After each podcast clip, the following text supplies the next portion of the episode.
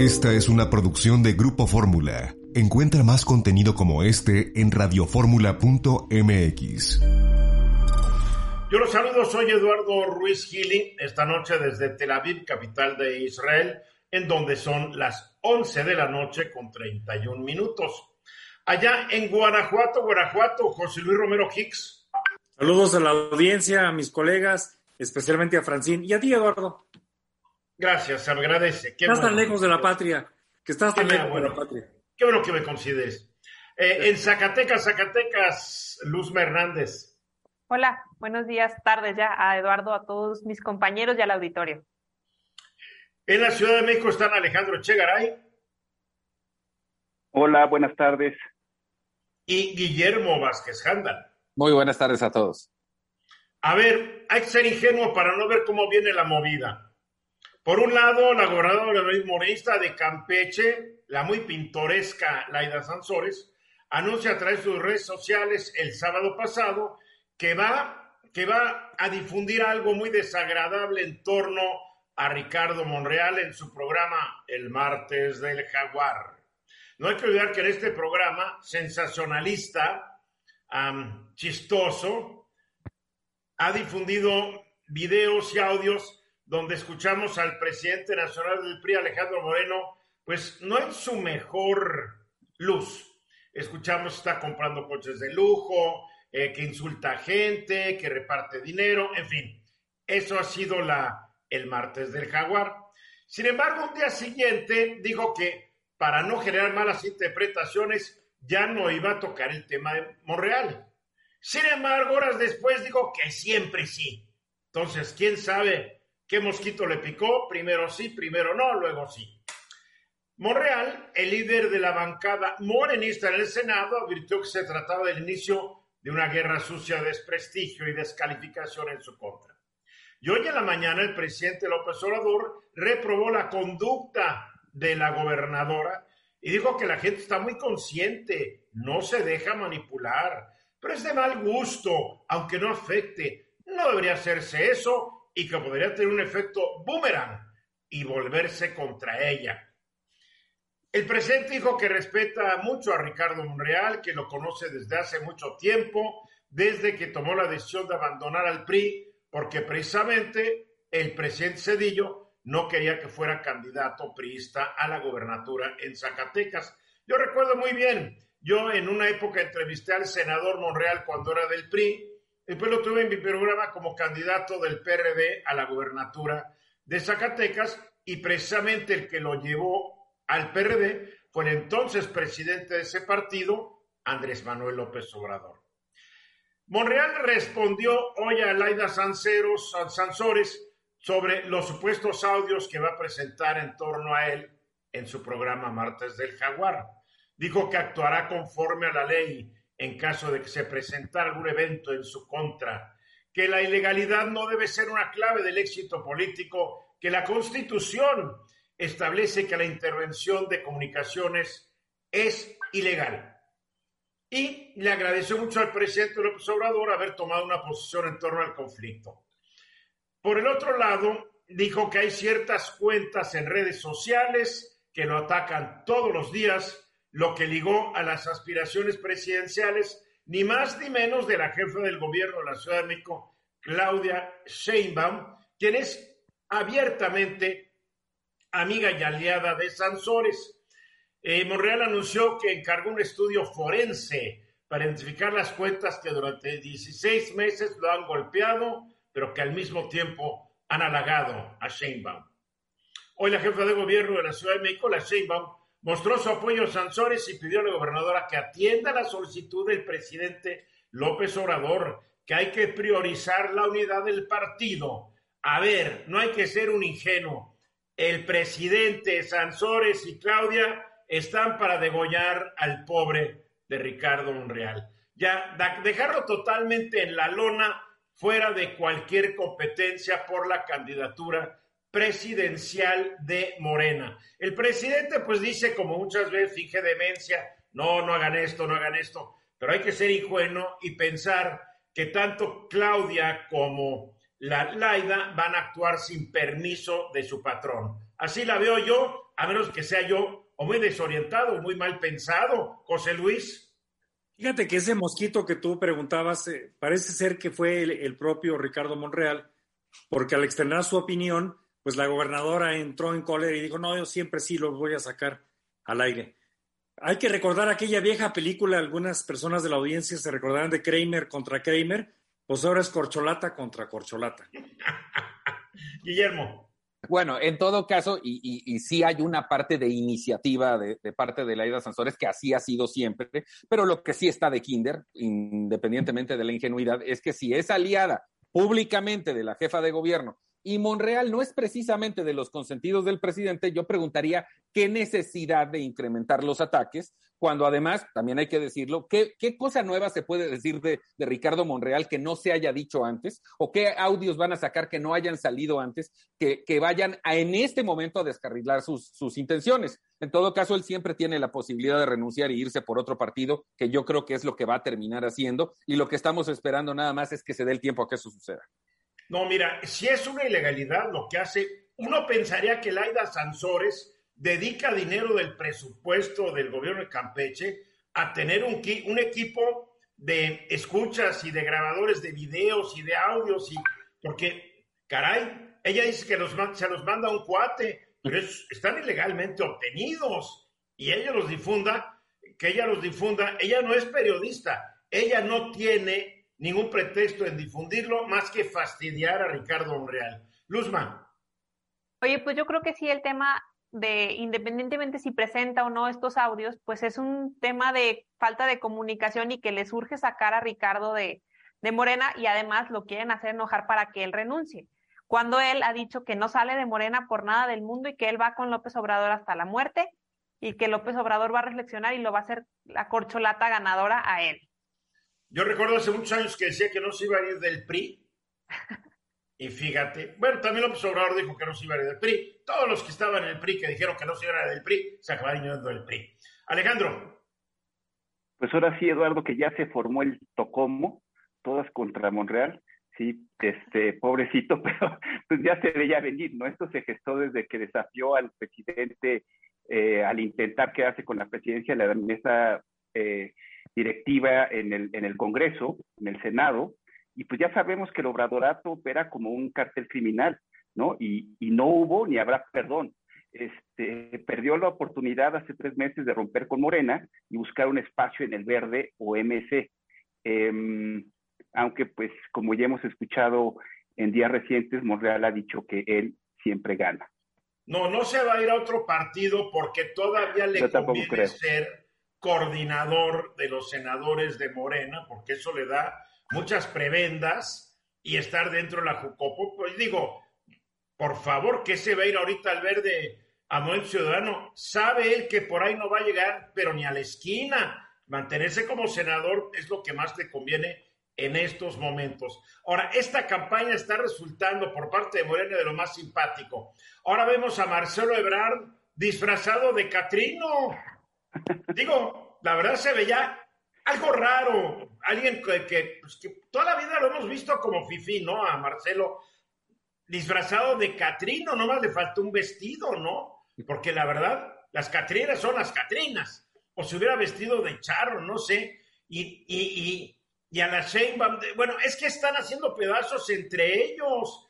Vean la campaña que traen contra el secretario de Gobernación, Adán Augusto López Hernández, pero para eso están utilizando a sus cuates en el PAN y en el PRI. Digo, se están dando, el presidente yo creo que va a estar disfrutando mucho cómo se dan sus leales colaboradores.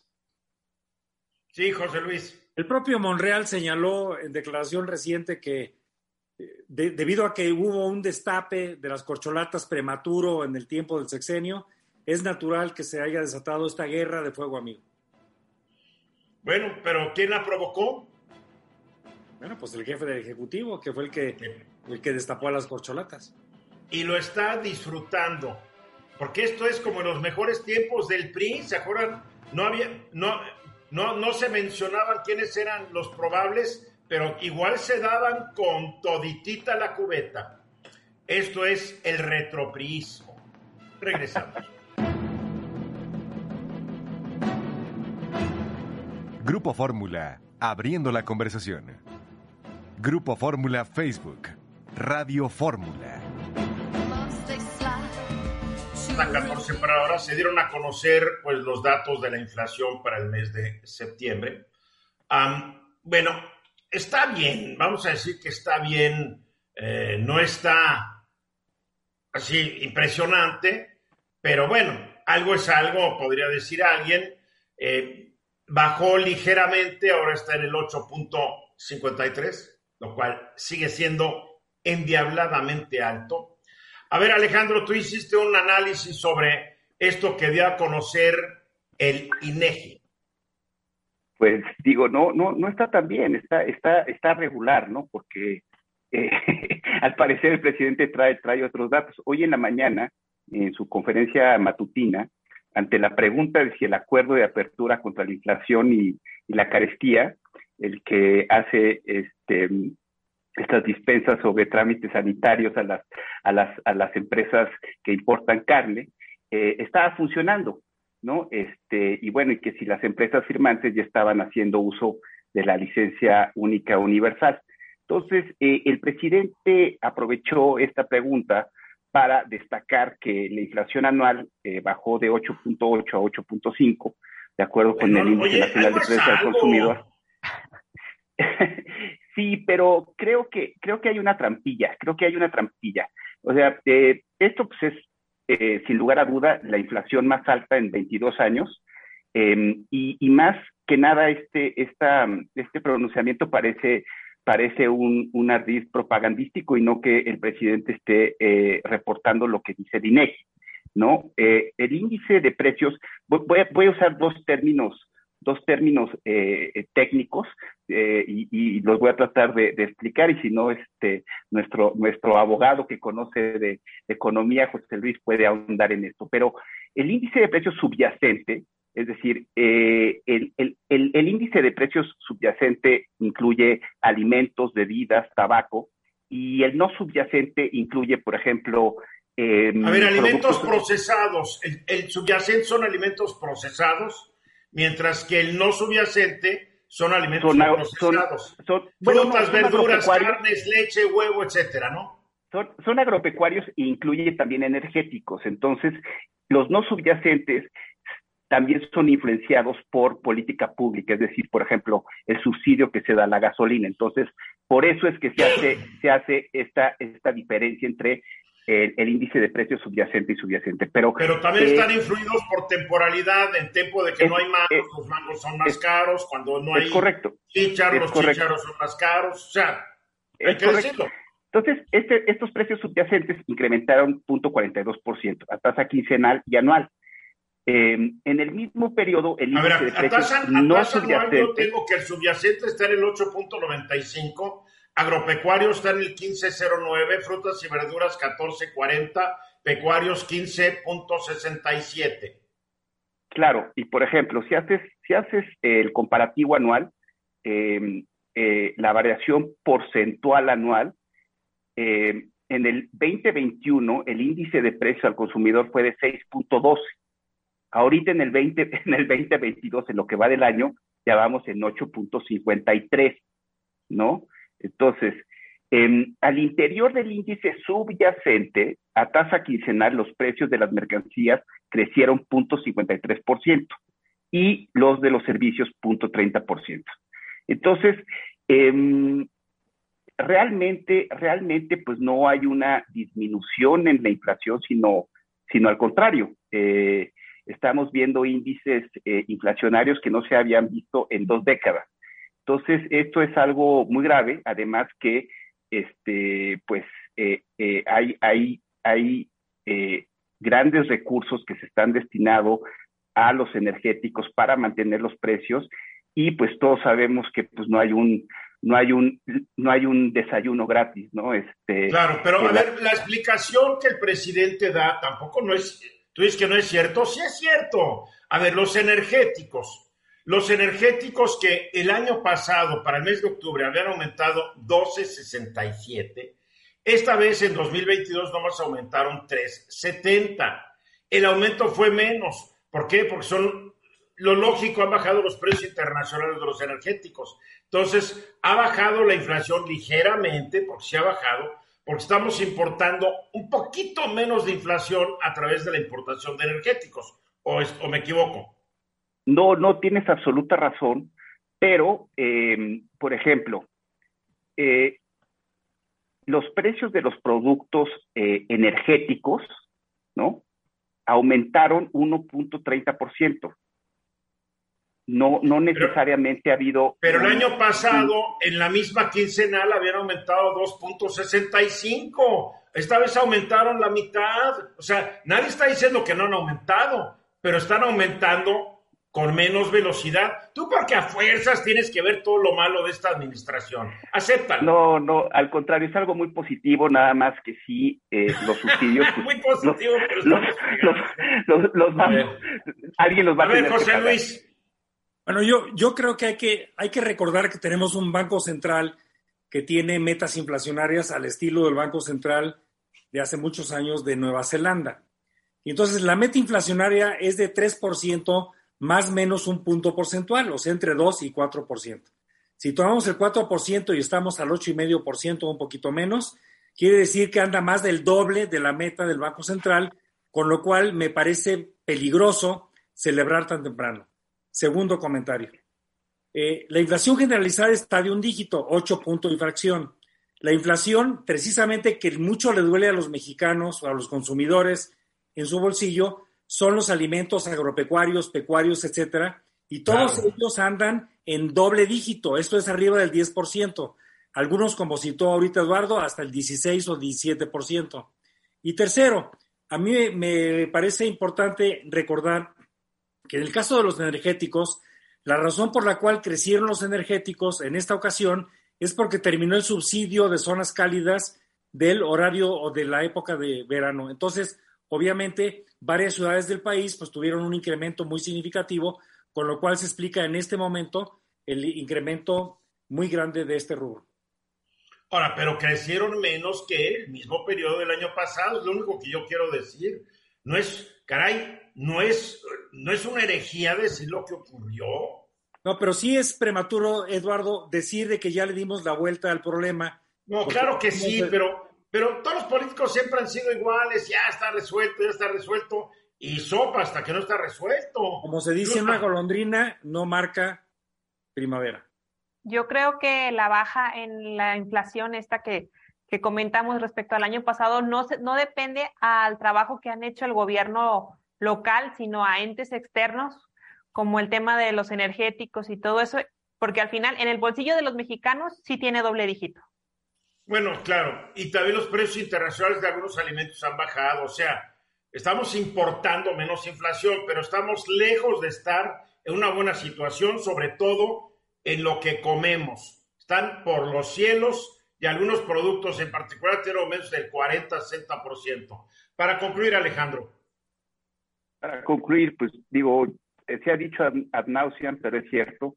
Eh, la inflación es un impuesto regresivo, es decir, afecta más a quienes menos tienen y como, como dice José Luis, eh, los, los em, productos eh, agropecuarios eh, están en doble dígito y esto afecta de manera muy grave el bolsillo de todos los mexicanos. Muy bien, pues así está la situación, no está derrotada la inflación, que quede claro, y cualquier cosita podría echar a perder este asunto. También aceptemos. Mensajes.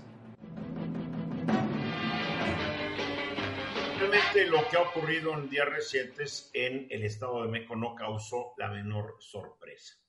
El PRI ya decidió quién será su candidata a la gobernatura de ese estado eh, para enfrentar a la maestra Delfina. Entonces, nadie está sorprendido. Yo creo que la sorpresa es que lo más seguro es que ella sea la candidata de unidad y que Enrique Vargas, el panista, pues busque otro cargo porque no, no veo de otra manera cómo va a ocurrir esto, Guillermo.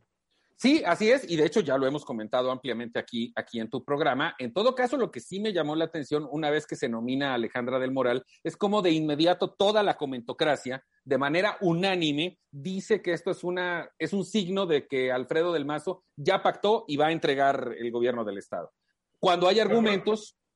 A ver, pero ¿en qué se basa la comentocracia, nuestros distinguidos o no tan distinguidos colegas? Básicamente que Alejandra del Moral no es una figura prominente de la política nacional, que es una desconocida fuera del Estado de México. Pero se, trata de gobernar al Estado de México, no va para presidenta. Por eso... Si es el argumento de la comentocracia, la comentocracia ya le urge cambiar de droga o de sustancia adictiva, por amor de Dios.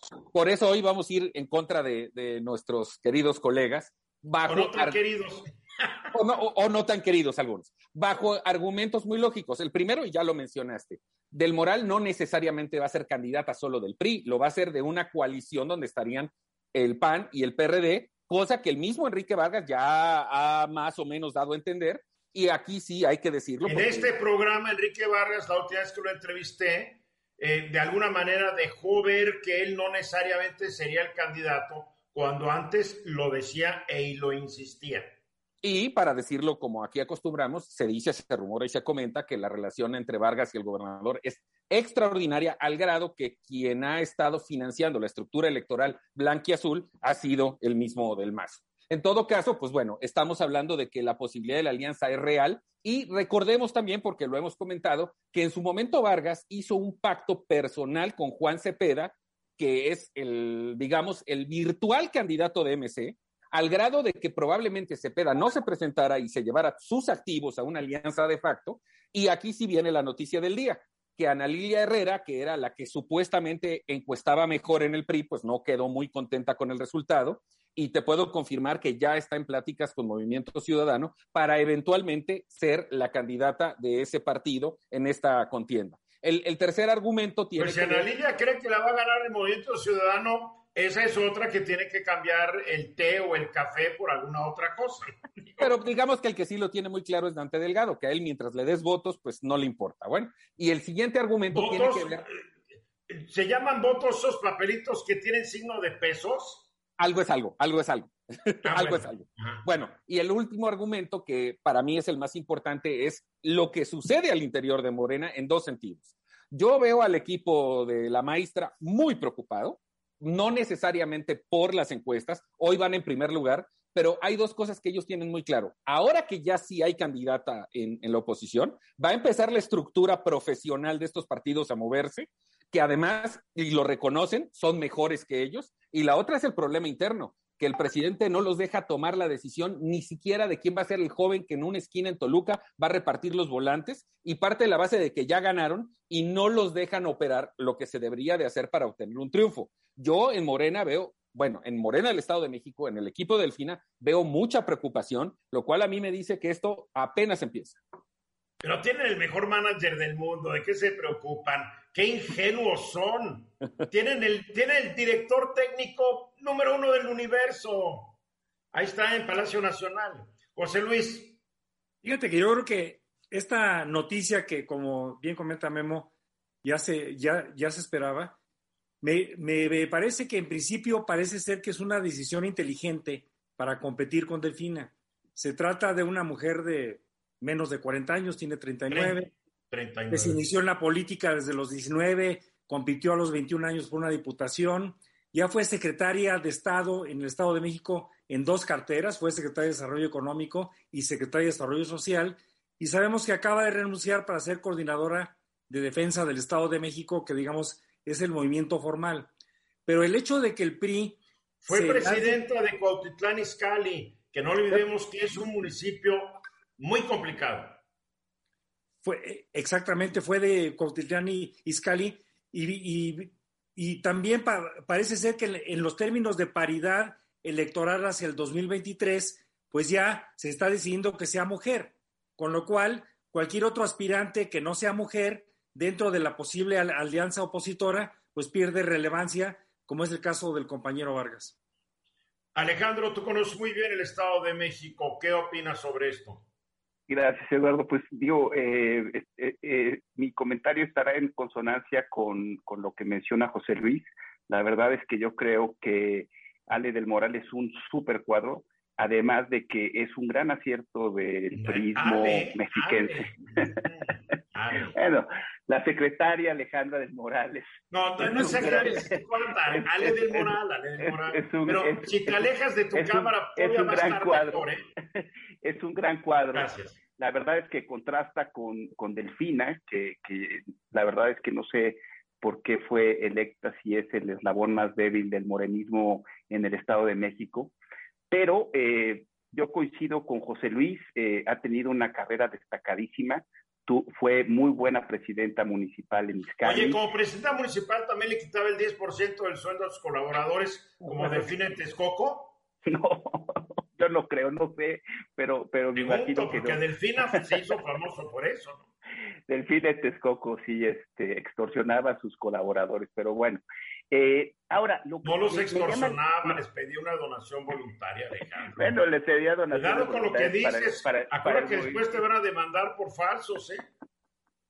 Eh, eh, bueno, se, se, sabe y es más, ya, ya fue juzgada en el sentido que le pedía contribuciones a sus colaboradores para financiar el, el, el movimiento de regeneración nacional. Lo que me llama mucho la atención es que digan que Ana puede buscar un, un, una posición dentro de MC, pero al parecer Cepeda ya va a contender por, por, por MC, ¿no? Que también es un gran cuadro, es un gran político estatal y, y es una es un rockstar en, en su en su natal. Eh, a ver, Guillermo, Alejandro está impugnando tu versión de que Ana será candidata de Movimiento Ciudadano. Digamos que no se puede afirmar, pero, pero lo que sí te puedo comentar y te lo puedo confirmar es que ya está en pláticas, porque sí, hay que, hay que reportear primero, antes de, decir, primero hay que Yo reportear. Creo que sería un terrible error político en su carrera, Ana, Lilia. Creo que sería terrible porque ha sido una periodista muy distinguida en el Estado de México, ha sido senadora, tiene buenos cargos. Aquí creo que sería su Waterloo político, pero que ella decide es su problema. Luzma. Oye, pues digo, yo creo que sí deben de ser mujeres. Si ya van dos mujeres en Movimiento Ciudadano, también debería de ser mujer para que sea un poco competitivo, independientemente si es Ana Lilia o no. Y coincido con Guillermo en el que Morena está preocupada por ganar, y no solamente ganar, o sea, raspando, sino ganar sobrados para mostrar su músculo político respecto al Estado de México, que pues en los periodistas era su, su moneda más valiosa y que sin duda pues quieren tumbarlo por completo, ¿no? Entonces pues habrá que ver qué pasa y pues coincido con, con José Luis en los comentarios respecto a, a pues que necesitan poner a alguien pilas porque si no pues va a ganar Alejandra, que como dice Alejandro, pues es talentosa y ha demostrado que puede con las dificultades, ¿no? O en momentos difíciles. A ver, Guillermo, una pregunta. ¿Tiene que ganar por mucho Delfina? Yo creo que Delfina si gana por un voto va a estar más que feliz Morena, porque voto por voto, aunque sea por uno.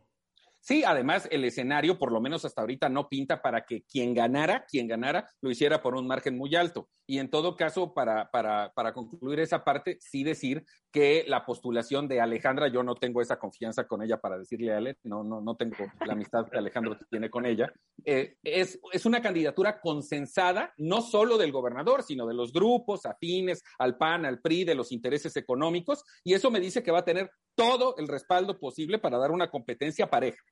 Todos los exgobernadores menos Peña Nieto ya se reunieron y tomaron la foto. Yo no sé por qué no estaba Peña Nieto, no es porque está en el amor allá en España. Primero está la obligación y la lealtad a su partido allá en España. Qué, qué, qué, qué, mal. Pero en fin, vamos a ver qué pasa.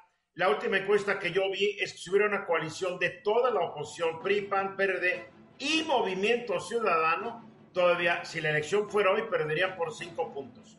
Es la, última que yo vi. Eh, encuesta seria, bien elaborada, Guillermo. Sí, pero, pero no había candidata. Ahorita ya la hay y ahorita ya va a empezar la movilización de esa gran estructura y evidentemente también va a haber un manejo publicitario muy importante. Esa gran estructura no recibió muy bien el PRI seis años, ¿eh? si en el verde hubieran perdido. Estamos ya de regreso en Grupo Fórmula. Eh, el censo económico de 2024 ya se está realizando y pues es interesante porque uno va a poder conocer pues cómo va el país desde el punto de vista económico. A ver, creo que ustedes hablan cuántas entidades económicas hay en el país, ¿no, querido José Luis? ¿Y qué hay? Si son fábricas, talleres, cuánta gente trabaja, cuántos establecimientos comerciales hay, eh, es, un ejercicio, creo que lo hacen cada cuándo, cada 10 años, cada 5. Cada 5 años, Eduardo. Fíjate que resulta muy interesante. Hay que recordar que el INEGI pues hace muchas encuestas, pero también levanta censos. Por ejemplo, en este momento se está llevando a cabo el Censo Nacional Agropecuario, que se dará a conocer este, próximamente. Y como tú bien dices, ya se está gestando el Censo Económico 2024. Este censo, Eduardo, precisamente como se hace cada cinco años, el último que conocemos es el Censo Económico 2019. Y para fines prácticos, habrá que recordar que los censos van a tocar todas las puertas. Esto es, se va a tocar puerta por puerta, como tú mencionabas, hace una mina o un taller, cualquier establecimiento económico, Eduardo, que esté fijo. En consecuencia, pues todo lo que se refiere a tianguistas y a comercio informal no entra en el censo económico de cada cinco años. Ya, y ahora que ya empezó, obviamente el censo se realizará en 2024, pero hoy, hoy empezaron ya muchos de los preliminares para lograr en 24 el censo de cada establecimiento. Mira, lo que ya se empezó es la fase de consultas, Eduardo. Eh, la primera fase es de consultas para ver en relación con el último censo que opinen empresarios, que opinen universidades, para ver si le agregan elementos al censo que se hable a levantar a partir del 2023 para dar los resultados hasta enero del 2025. En este censo, Eduardo, se van a recorrer, bueno, 1.7 millones de manzanas en más de, en casi 6 mil localidades urbanas. Este, en el censo van a participar más de 34 mil personas, se van a usar más de 22 mil dispositivos de cómputo móvil. Eh, casi todo se va a hacer por computadora, por tablet y muy poco por papel. Eh, se va a levantar información, más o menos se calcula de 5.7 millones de empresas. Y bueno, en esta ocasión hay ciertas innovaciones que me gustaría destacar rápidamente. Primero, se va a hacer una medición sobre emisión de desechos de las empresas para tener información sobre cuánto pagan para mitigar los desechos que, que generan. Segundo, se les va a preguntar sobre diferentes temáticas, Eduardo. Por ejemplo, qué tanto usan computadoras, qué tanto usan el Internet, el celular, los medios de pago sobre todo. Este, otra innovación es que se les, pregunten si tienen sistemas para que no los hackeen como la Defensa Nacional. ¿eh? bueno, también, este, no, no creo que se les pregunte sobre sus últimos hackeos, pero sí se les va a preguntar, por ejemplo, cómo, qué, qué, qué tipo de medios de pago utilizan, si se acercan a uniones de crédito, a, sociedades financieras de, objeto múltiple, si usan casas de empeño o las famosas fintech. También se les va a presentar, se les va a preguntar cuál es su, su, estancia jurídica, su situación jurídica, si son personas físicas, si son sociedades empresariales, personas morales, si son unipersonales, empresa familiar, etcétera. Y por último, se les va a preguntar información en materia de género, este, cosa que no se hacía antes, como por ejemplo la propiedad de empresas que está en manos de mujeres, la remuneración por tipo de sexo, entre otros comentarios, Eduardo. Oye, ¿para qué sirve el censo a la hora de la hora? Pues mira, la, la principal utilidad, como toda información, es información para toma de decisiones. Y en este caso, principalmente, muchas empresas les va a servir la información sobre saber cómo está su situación en particular en relación con el promedio de cada uno de sus sectores, porque otra cosa que se va a levantar, Eduardo, es que se va a levantar información de todos los sectores de la economía y de casi todos los subsectores. Entonces, cada empresa va a poder contrastarse o compararse con información general. Otro uso es para el gobierno, los tomadores de decisiones, desagregando por entidad federativa o por localidad, sirve para el diseño de políticas públicas, saber cuál es la, radiografía de sus actores económicos para establecer eh, programas de gobierno, las secretarías de desarrollo económico de los estados, las unidades de impulso económico de los municipios y no se diga del propio eh, gobierno federal que tendrán gran utilidad de esta información, como el, saber cómo se comportan los actores económicos y qué tipos de problemas y de perfiles están teniendo para el diseño de programas públicos, Eduardo. A ver, una pregunta. En un mundo tan fluido y de cambio tan constante, este ejercicio, hacerlo cada cinco años, ¿no debería hacerse con mayor frecuencia? Pues es una buena pregunta. Evidentemente que los cambios, sobre todo de innovación y los cambios tecnológicos como tú desarrollas, pues cada vez van teniendo mayor velocidad. Creo yo que es, un cuestión, es una cuestión de estándares y de medidas de, internacionales. No solo se hacen en México, se hacen en otros países. Y así como el censo, hoy que lo hacemos cada 10 años o el intercenso cada 5 años, se antojaría que fuera anual a final de cuentas, yo creo que también es un problema de presupuestos, es costoso movilizar 34 mil Pero hay mucha nueva tecnología donde tal vez pudieras usarla para bajar los costos, ¿no? Sin duda, yo creo que a medida que la tecnología va a aumentar, la, la, manera de hacer censos este, se, va a incrementar. Este censo, por ejemplo, Eduardo, se levanta en, en localidades de 2.500 habitantes en adelante, pero también a través de encuestas se hacen inferencias para localidades de 2.500 o 2.499 y menos. Entonces, sí, evidentemente que esto va a tener que cambiar el estilo de hacer los censos en el futuro. Guillermo, tú estás involucrado en la administración pública. ¿Alguna vez te sirvió un censo económico para algo? Por supuesto, y mucho. El asunto que, como bien comenta José Luis, eso que los gobiernos estatales y federal tendrían que usar como información para políticas públicas, la verdad es que hoy no sucede. Quien sí lo usa son las empresas y no necesariamente para conocerse, sino para conocer sus mercados, saber hacia dónde van a invertir, cuáles son las tendencias, dónde están las fortalezas regionales y, obviamente que eso sería un documento, y recuerdo mis épocas de funcionario, que era básico para tomar decisiones, hoy en los gobiernos estatales y federal casi ya no se usa. manejando el periódico, la estación de radio, Luz María, eh, ¿este documento te va a servir? Sí siempre sirve. Yo creo que toda la información del INEGI creo que es uno de los grandes institutos del país y que siga funcionando y siga avanzando con sus censos, de verdad fortalece la competitividad de las regiones y de México como país. Y como comentario final, pues también vamos a ver el avance económico del sexenio de López Obrador, porque al final el censo anterior se hizo cuando él tenía apenas un año, no se podía validar qué cambios económicos había, pero ahora al 2024 vamos a ver pues todos los avances que hay o retrocesos según se vea y creo que el INEGI es un instituto con mucha credibilidad y que los, los resultados o la información obtenida será pues leal. Alejandro, ¿algún comentario final sobre este tema? No, no pues claro que sirve, es, es una gran labor la que hace ahora el, el, INEGI, todo lo que no se mide no se puede mejorar y para la puesta en marcha de políticas públicas es fundamental la información que arroja el, el, el INEGI, por ejemplo, dotación de equipamiento, infraestructura de servicios para el desarrollo de actividades económicas. Es algo de la mayor relevancia. Ojalá que los tomadores de decisiones tomen esta información para poner en marcha política pública.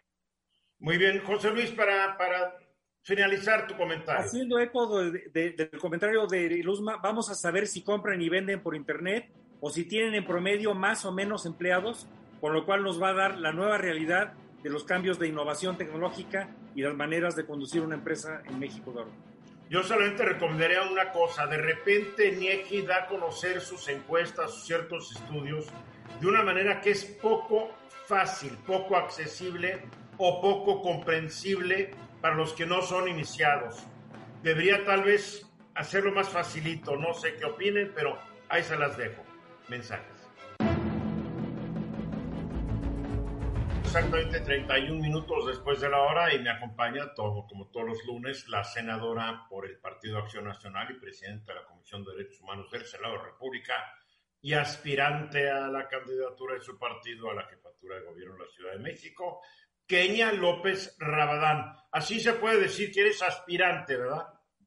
Pues sí, mira, en realidad el proceso electoral todavía está muy lejano, mi querido Eduardo, y sin lugar a dudas hablamos de... Eh, pues de esperar muchas definiciones, incluyendo si hay alianza o no y de qué partidos. Y me decía un abogado trata de, este, por supuesto, apegarte a la ley, no hagas cosas extrañas y le he dicho, ninguno, porque justamente eso es lo que me hace fuerte, precisamente, ¿no? Este, sí, claro. argumentar cuando alguien se, pues, se equivoca o viola la ley.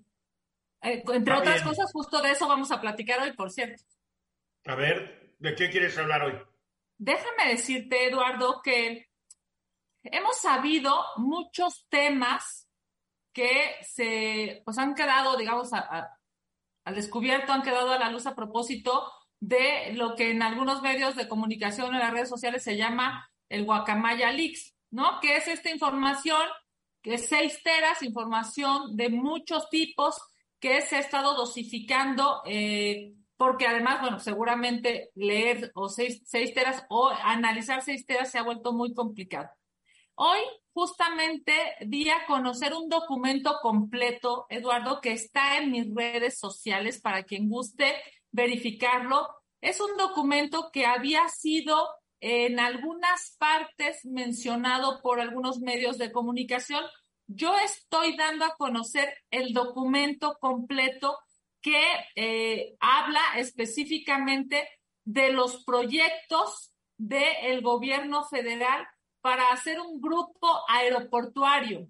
¿Qué significa eso? No solamente es un tema de lo que ya maneja actualmente, digamos, los cuatro aeropuertos que ya maneja y el tren Maya. Eso actualmente ya lo mane- maneja Sedena, sino ahora quieren hacer un grupo aeroportuario, ferroviario y de servicios auxiliares Olmeca Maya Mexica SADCB. Oye, ¿por qué, no, llama. ¿por qué no incluyeron los toltecas y a los ochimilcas Sí. y a los tepanecas? Sí, ahí debe, sí, sin duda, sin duda, digamos, en este A aspiracional. los yaquis. Bueno, déjame decirte que hay varias cosas que llaman la atención y por, digamos, por ahorrar tiempo te quiero decir. Primero, este documento, Eduardo, que reitero, es un documento de Guacamaya, es un documento de que integra los seis teras, pero es el documento completa, completo, habla específicamente de cuánto le va a costar a los mexicanos este proyecto del presidente. ¿Qué es lo que ha dicho el presidente? Que va a ser una línea aérea, ¿no? En estricto sentido tiene ahora dos objetivos adicionales, una línea aérea y rentar el avión presidencial. Nadie le va a rentar el avión presidencial, que presidente haga la tarea. No hay mercado para ese avión. Punto. Eh, déjame decirte, Eduardo, que justo eso es lo que dice el documento de la Sedena. Mira, qué, qué inteligentes. Bueno, entre otras cosas, la, una de las preguntas es, es muy difícil entender por qué si el presidente de la República sabe que no se van a poder vender los boletos del avión presidencial, sigue en esta lógica de hacerlo. El documento de la Sedena, Eduardo, dice, este documento de Guacamaya Leaks dice que cada hora de avión rentada va a tener un déficit de medio millón de pesos. Claro. También, también dice que es, la verdad es que es terrible, porque no es el de la chequera de alguien, es, digamos, dinero de los impuestos de los mexicanos. Por eso no les importa gastarlo, porque no es de ellos. Sí, la- lamentablemente Mira. tienes razón. No más para hablar del presidencial, es un 787. Sí, Carísimo. Es, no, no tiene la configuración para hacer un avión de pasajeros.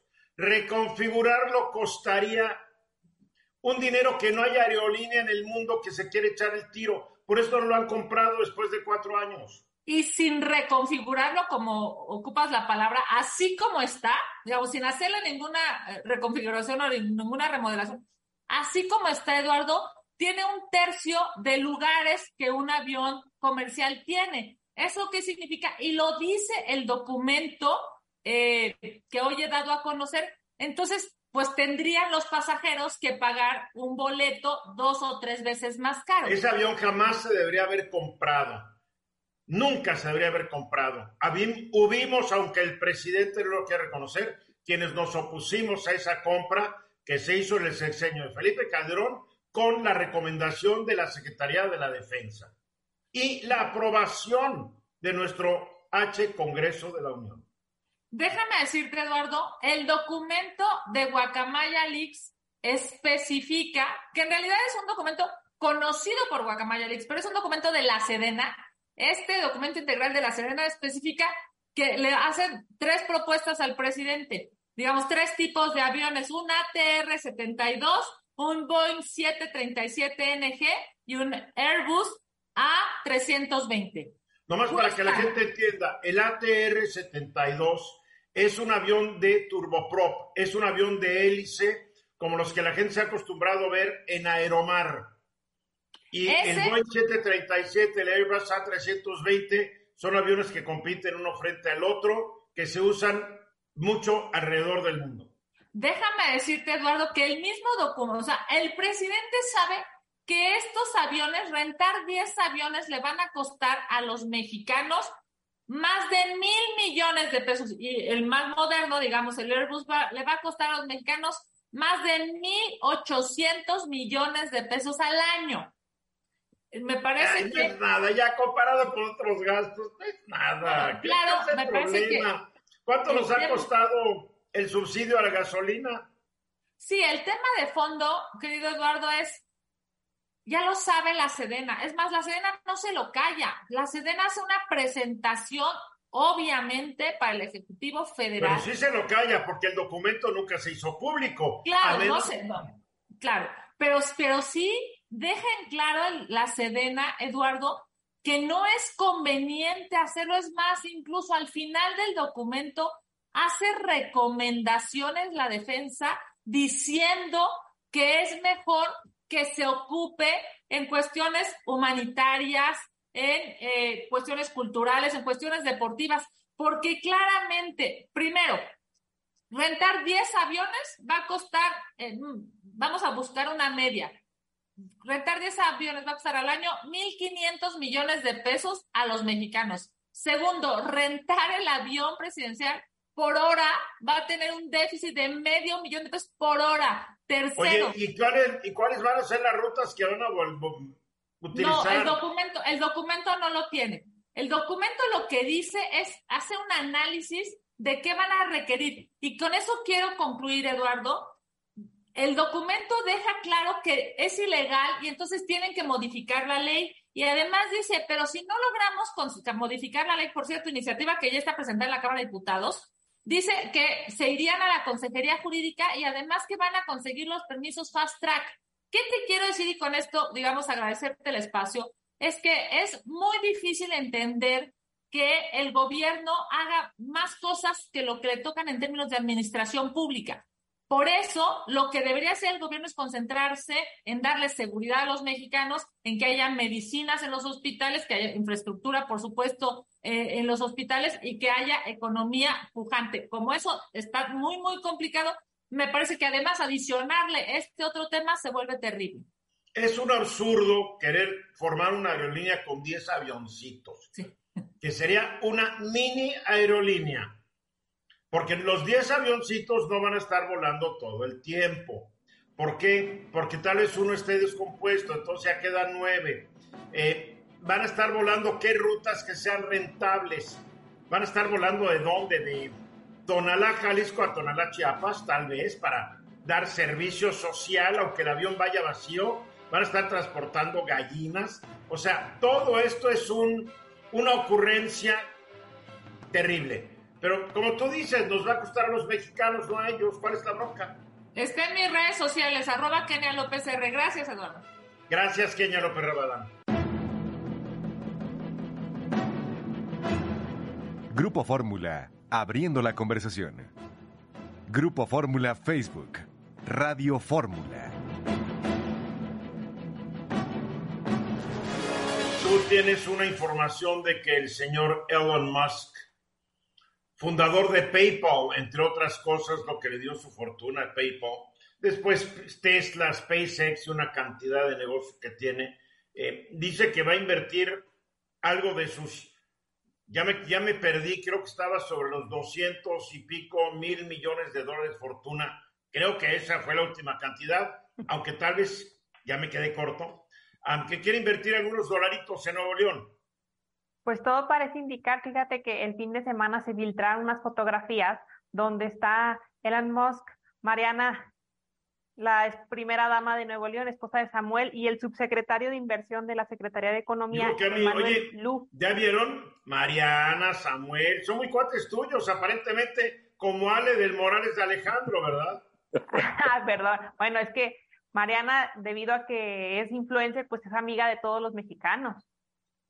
Ah, no, ¿por, qué es influencer? Ah, mira. Pues acuérdate que ellos van con esa bandera y fíjate que si difundieron fotografías donde se cree que el sábado pasado, este fin de semana, es que estuvieron juntos y que visitaron junto con el embajador Ken Salazar y algunos representantes del gobierno de Nuevo León, la presa de El Cuchillo de Nuevo León, en donde estuvieron paseando.